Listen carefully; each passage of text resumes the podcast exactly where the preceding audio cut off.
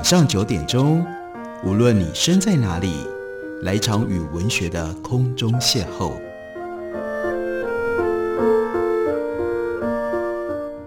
杨照谈书，邀您一同遨游文学世界，认识古今中外的经典之作。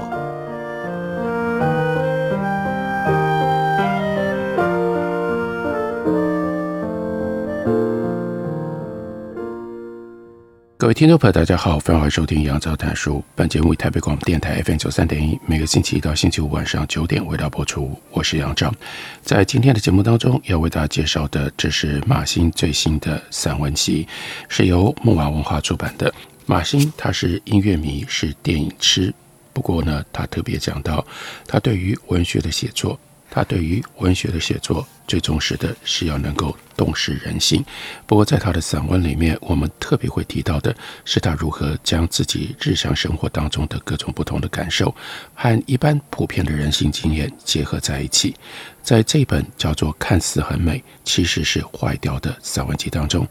马兴就这样告诉我们：“他说，当初让我开始有了写作这个念头，是因为我只有。”那里可以去吧？这跟一头猪认定要寻找松露的念头是一样的，并不是因为什么浪漫的因素。当然，我不太合群，成绩也不够好，但这都不是我这股执念的来源，而是因为写作这个动作打破了我小世界的大窗户，从书籍、从文学认识到更广大的世界，更进一步的，当然就会想让自己顺着这条路去到那个。更广大的世界里，我想这个大概就是马欣试图要表达、要传递给我们的那样一种强烈的冲动吧。他继续说：“起初我只是爱偷看长辈书柜的书，逃避人多，而且呢又社恐，或者是蹲在书店当中看闲书。对于还懵懵懂懂的我来说，只是想要借着阅读探头看这个世界。关键的原因，可能是因为从童年开始，我就一直是一种。”路人的心态，而且还是一个经常发呆的路人，不关心成绩，也不关心班上的荣耀，也不关心老师喜不喜欢我。不是因为自卑或者是自大，而是他觉得自己启蒙来得慢，还没有开窍，搞不清楚这个世界到底跟自己有什么样的关系，也搞不清楚别人要他做的事情和自己又有什么关系。所以他说。当时我就像是老师眼中的自闭症患者，一直抬头看天空，却无法好好看我跟团体有什么样的关系。这世界吸引我的是什么呢？有人比云更美吗？我始终搞不清楚这些关系的远近，甚至可以说，人和事都和云一样的疏离。在幼稚园里，有同学叫我呆瓜，老师则担心我发展迟缓。不过，母亲坚定地相信我没有问题，只是必须要慢一点才能够熟悉这个世界。所以马兴又说：“我一直觉得社会只是来邀舞的，一首歌完毕了之后就只剩下尴尬。”这是他非常精彩的比喻，让我们可以体会他对于这个世界的那样一种疏离关系，他对于这个世界的那样一种疏离感受。他说：“或许我本身就是壁画，是开在一团马克笔涂鸦的后面，宛如太空人漂浮，地球上也没有什么基地在呼叫的情况底下，在人生当中一直持续到小学毕业，所有的语言几乎经过我的口中就脆化了，稀稀落落就变成了碎屑。所以我很了解三岛由纪夫所说的，三岛由纪夫所说的话一出口，语言就不新鲜的那种心情。”我不知道该跟谁说，或者真的有什么要说的吗？这状况到成年之后仍然维持，除了工作所需，平常对外掏出语言，总像是要从某一个魔法袋里硬捞捞捞出一些字，先排列组合好，审视过没有不对，看起来每个字眼都似曾相识，以为排好对了之后，才把它们说出来。当然，如果是突然遇到认识的人，语言就会像猛撞到前排一样，连自己都觉得吐出来是一些喝醉酒的虾兵蟹将。这样活到了成年，壁花设定仍然走到哪开到哪。而用这种方式活在现实里，其实有一个背景，有一个条件，那就是因为马欣可以借着写作去到远方。他又说：“我写到现在，仍然会风尘仆仆一般跟读者说，我刚刚去的那个地方真好啊！我有一个新的发现，来写给你们看看，好像自己发现了什么宝地，想要告诉他人，某处有比这个社会更好的景观，也时时想要分享这样的逃脱术。例如，收在这本散文集里，马欣有一篇文章，它的标题叫做《张爱玲是我的抗体》，其实那就是。从张爱玲的小说当中发现了另外一个世界，更广大世界的一种奇遇之感，把它化为文字写成了散文。在这篇文章当中，马欣说：“我不是一个典型的女生，应该说，我有意识以来就在反抗着所有的理所当然，但原因幼年的时候不知道，现在也不见得有多明了。这样的反抗也称不上叛逆。”因为几乎是下意识的，总是要想问为什么。但我本人看起来乖巧，乍看有如熊猫一般，说不上有什么样的个性。我庆幸自己生来有一张方便伪装的脸，想要消失的时候，我的脸就可以不要引起注意，让自己可以心安。如果不想被观看，或许真的能够如空气一般存在，也说不定。我称不上开朗。也不到自带乌云，但笑容的确是我从青春期开始就有意识刻意的裁剪，不是为了虚伪，重点是要让人看不到我，以适当的笑容以及不太走心说一声好，这样让自己呢在人群当中变得像一棵行道树一样。也可以这样说，我虽然渴盼女权有进步，但对于女生作为观赏动物这样的社会设定，我是。死心了的，所以当好友很娴熟地说，女生会被看到只有两种情况，一种是漂亮，要不然就是很聪明。我当下也笑了，就跟莽原上的动物对生态必须有的直觉是一样的。这个世界始终都不公平，当然还是要争取相对的公平。对于从小看日本漫画、看日本推理小说的人来说，与其对这个世界感觉到不公平而生气，那就不如来研究社会生态，是更有趣的事。毕竟生而为人，能够选择的项目其实并不多。他说：“我有一双可睡的血居眼，也许是对人太好奇了，想要了解社会的风吹草动如何影响我们这个物种的集体改变。就像太宰治在他的小说《人间失格》里，他所提出来的最不了解的一件事情。”人看似和善，可是为什么随时可以做出像牛一个甩尾巴就拍死牛虻那样的动作？我有时候对于人类的残酷不理解，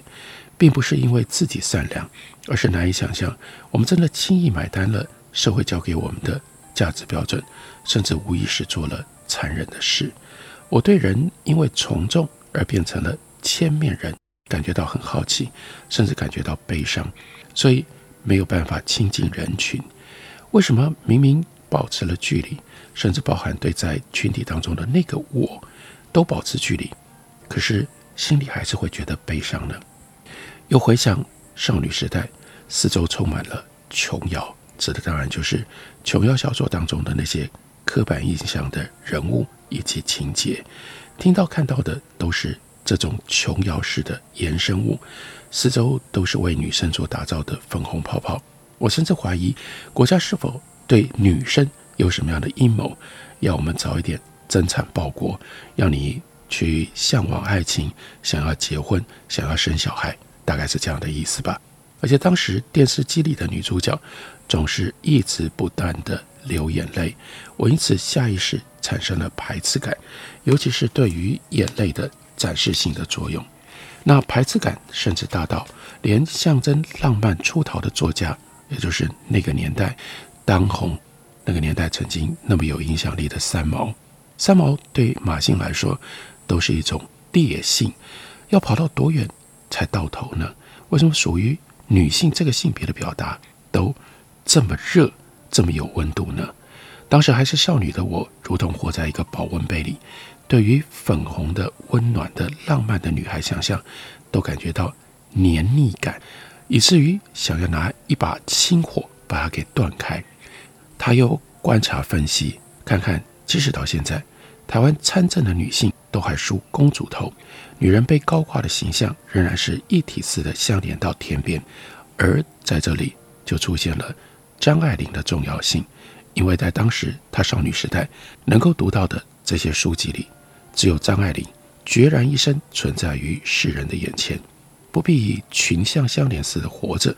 可以说，如果当时国际流行歌坛上的玛丹娜以木兰飞弹造型，脚踩高跟鞋踏在经年痛而回魂的话，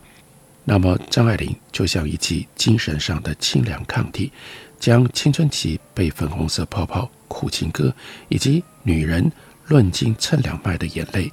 环绕着的我，一把救出了旧世界。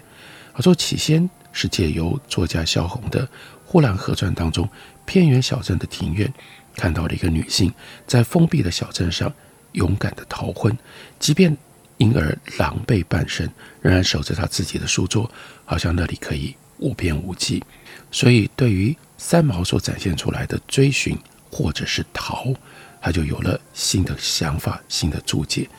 自由不见得要去撒哈拉沙漠，自由很可能就在一张桌子上。世界上没有疆界的地方在哪里呢？那就是落笔之处。而张爱玲就是将细节写到尽头，读人读到骨子里通透澄澈。人的灵魂处境，可能是连主人自己都常年忽视的。例如说，在小说《第一炉香》里那样铺陈出来的香港森色，有气味，有细节，将人性里的细缝给挑出一大把一大把的泥垢来。张爱玲眼光之细之利，像是在编织凡人皆有的梦一样，但她有她的下针之处。那个下针一刺进去，都透出了腐朽的味道，读了让人立刻提神，立刻醒转过来，因为那腐朽是来自于成年人性里的。所以读张爱玲每一翻页，就像是在阳光下一抖，刚刚他笔下的那些光鲜亮丽，其实都是生活虫了一般，腐朽在面前，你才认出，那就是张爱玲偏好写的那些不彻底的人，他们在大时代里活得很犹豫，活得很世故、很斟酌，他们的疯狂也不完全，他们很庸俗，却又庸俗的不甘心。我们休息一会儿，等会儿来继续聊。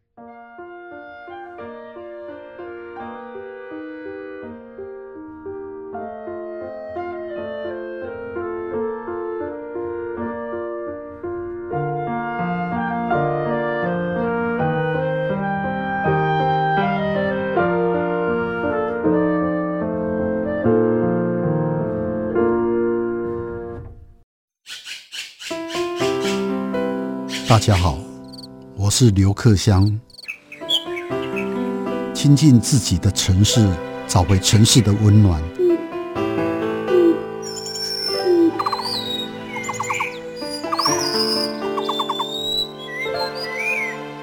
听见台北的声音，就在台北广播电台，FM 九三点一，AM 一一三四。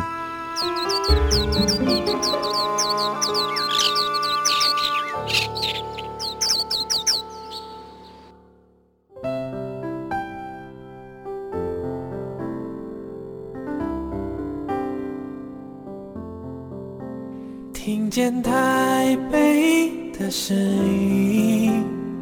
拥有颗热情的心，有爱与梦想的电台，台北广播 FM 九三点一。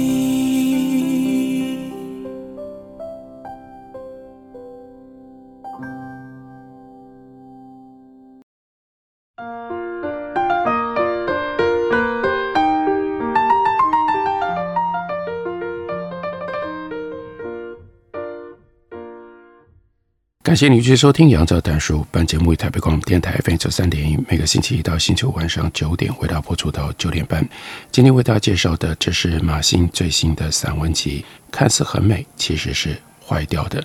马欣擅长于写在人生的历练当中所感受到的一些幽微而且深刻的悲伤，像是他在散文集里有一篇文章，就用第二人称，事实上是用第三人称的方式描写了自己在成长过程当中如何认识了悲伤。他说，他努力揉着眼睛。想要更看清楚这个世界。小学五年级的他，那个时候还戴着厚镜片，妈妈怕他为了一圈圈的镜片而自卑，特地找了宝蓝色的镜框。他知道那个时候妈妈花了重本来买的，于是不敢说他不喜欢，但那就只是更凸显了他就是一个卡通化的四眼田鸡。但他还是很认真地瞧着这个世界。除了看漫画之外，他抬头看着天，有的时候想哭。因为天空太美，反而让他感觉到无措。隔着后镜片揉眼睛，很傻气。但他还看着那个因过敏不止流鼻涕的女同学被讥笑，或者是看到路边被弃养的狗，或是原本还成为绿荫的行道树，后来被砍了半截。他有一点点难过，好像这个世界随时起雾似的。你留不住最美好的，这是个预感。他为这样的预感而感伤，而不是为了某一个具体的人，或者是某一件具体的事。他在他人的眼中并不多愁善感。别人在戏院里哭的时候，他常常是一脸木着到结束。他没有那么多的情绪可以宣泄，只是跟这个城市一样，四季都泛着湿气而已。这个世界倏忽而逝的这么多，好像自己以后再也握不住最美好的。因此。看一刻是一刻，每一刻都有它的不在和不同。他就这样傻巴巴地望着这个世界，心里面有一份饥饿，想留下的都是感受，因为他知道自己长大以后可能就不会再这样感受、这样想了。那是一种属于哀伤的预感，像台北的天空总有积雨银的重量。他不知道自己会失去什么，他其实害怕这个世界日常的善变，以及好像没有人发现人总没办法留住什么那样一种若无其事。他对这个害怕极了。当他这样想的时候，仿佛自己就只是一个乱入的小子民，不太像孩子一样。大家认为孩子是无忧的，他连当小孩都很不讨喜的坐立难安。有一天，母亲带他去逛街。问他以后要找一个什么样的丈夫的时候，他认真的指着橱窗里的 Charlie Brown 的玩偶说：“我要找这样的男生。”妈妈当然吓了一大跳，觉得他的审美品味大有问题。那个时候，小女孩戴着宝蓝色的大眼镜，看起来像异次元人。他就说：“为什么要选 Charlie Brown 呢？因为他想的事情有的时候和我一样。他那个时候非常喜欢。” Charlie Brown，还有喜欢漫画《马法达看天下》，但周遭没有别人是这样想象、这样理解 Charlie Brown 的。Charlie Brown 那些跟晴天、雨天无关的悲伤，有时候自找引来 Lucy 敲他两句，他想着这一切可能对他人而言是无所谓的。于是这个时候，这个小女孩她想着一大堆和别人无所谓的事情，而慢慢的长大。表面上是一个果断的天蝎座，但事实上，她觉得过度的感伤，有一点点黏哒哒的。最好就是她在电影里看到的那种日本日剧里所显现的日和气氛。主角可以像河流一般平静地承受流逝，并且处理各种琐碎，仿佛哀叹失去的只是身后的斜阳，体会到的只有一直不断的刺痛，而哭就变成一种愉悦了。有的时候，哭泣是某一种对麻木的偿还。他反而想，因为人生的失去而感觉到河流下的石头仍然顽固的存在，就是要这样才能够确定有什么是不会被带走的。这样程度的悲伤就够了，如此就足以承担日常，承担他人的艳阳天，尤其是承担校园里过度的炙热。那个小时候戴过宝蓝眼镜的女孩，没想到后来。没有起很大的变化，换了隐形眼镜的她仍然习惯因为深度近视而眯着眼。晚上工作回家，抬头看着夜空，看着那假装是星星的人造卫星，还有一大片被弄脏了的黑蓝色的天空。哎，天空仍然是一种亘古吧。对照着自己中年时候生活磨着小石子般失去的疼痛，即使是那样脏的天空，也都还带来一种安慰。不管天文学家说什么，天空的浩瀚相对于自己的小人生是相对温柔而且恒长的。他不太知道别人口中夸的正能量有什么样的用处，因为这个世上的更迭像四季，失去并没有什么稀奇的。或许失去才能够在心中拥有的感受，本来大自然就交给我们了，也不是什么骨子悲观，所以觉得凡事意外的欣喜，只是去体会春花秋叶都好的满满，才不失是和万物同生同喜的人类吧。这样的他，跟别人的标准没有太多的关联，有一半的人生都在神游他处，写文章在神游，看电影在神游，散步在神游。跟人家聊天，有时候也在神游，仿佛另外一个世界的地心引力还更加的强大，让他虽然住在城市里，但随时都仍然处在流浪状态，在这样半生神游的自趣里。不过有的时候会被陨石扎中，回到了他不是真的安生的他人所在的世界。在这里，他就特别提到了一本书。他说那天他在家里戴着厚眼镜，穿着。Charlie Brown 的睡衣，翻着出版社寄来的书稿。这本书叫做《没有妈妈的超市》。原本以为失去了母亲一年的他，对这本书应该能够保持专业的平静阅读。毕竟自己前半生已经做了这么多失去的准备，把自己的心都已经磨出了硬皮，让他自己长出和外界无关的绿洲可以远行。但是当时一边喝着暖茶。一边听着外面雨声淅淅沥沥，故事写着那女儿如何在料理当中找回母亲，即便让自己活成母亲的遗物也好。那晚似乎很平静，戴眼镜的她虽然镜片起雾，但仍然能够做着笔记，想着要写完这本书的心得。他这样告诉自己：稿子写完，天已经亮了，这个世界照常运转。他将厚眼镜收起来，只想要睡一会儿。很想一切如常，更想要再睡深一点，暂时忘掉他一年前也失去了母亲。但没有能起雾的镜片，他整个人下起了大雨。稿子交出去了之后，他的雨像在大海里这样自认不被发现的下着。他像雨滴问着大海说：“一切都会好的吧？”如同小时候戴着大眼镜的他，暗自期许应该要减少太重要的人。事物，因为这个世界随时都哼着一溜烟就走掉的歌，本来应该早就习惯的，因为已经把重要的人减少到五根手指算得出来，这么努力了，是应该要已经习惯了。他在大雨滂沱之中哭得静悄悄的，这就是梅雨季。他跟那个戴宝蓝色好笑眼镜的女孩这样说：有一天，有一种失去会让你的小世界破了一个大洞，那个时候。我一定会庆幸有你，因为你不天真，你太早就知道失去的必然。然后，女孩回到身边，这个时候出现了第一人称。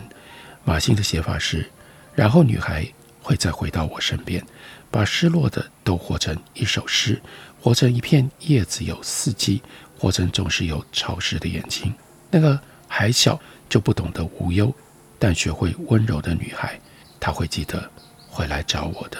用这种方式，在短短的一篇散文当中，马欣放了很深的感情，而且对自己的人生的经历做了非常细致，既带有深情又带有分析的描述。而且关于成长，关于失去，马欣在书里面，他另外有这样一段话，他说：“我们要如何形容？”中年的疲惫呢？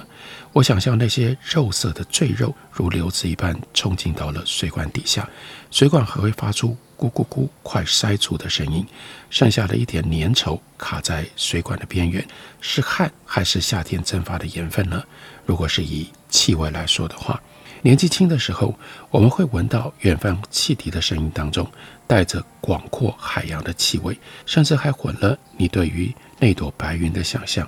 那个时候的日子，随便哪一天，都像是从高级面子抽出来的下午，那么轻柔，也那么样的不踏实，但是又慢又长，好像是永远的下午。所以，我们开始学会杀日子，也有空闲愤怒、叛逆，就像是一种香水，你往自己的全身浇灌，觉得自己代言年轻，每天套上青春的族谱一样。那是另外一个国度，但总有被赶、被扫到前端的一种迷惘，仍然以为心事是会被人听到的，也以为自己终究可以与人不同。日子可能难耐，但终究你的喜怒哀乐。都像是挂在耶诞树上，会有人观赏，也有人讴歌。但是到了中年，中年是什么？那就是喜怒哀乐，像是耶诞节过了半年，卡灰被遗忘了，好像你以为它从来没有被正视过，如同没有任何一个耶诞树上的新状物被人正视过它自身的样貌。那么，什么才不是属于青春而能够留下来，成为我？这个人的最终的形状呢？我们可以说，这本散文集标题叫做“看似很美，其实是坏掉的”。它的书名就是完整的一个隐喻。而在书里面，马欣要写的也就是这个问题：什么才不是属于青春，而能够留下来成为我这个人最终的形状呢？他的写作可以给读者关于追究我这个人是什么。这样一个大问题，许多的启示，许多的线索。感谢您的收听，我们明天同一时间再会。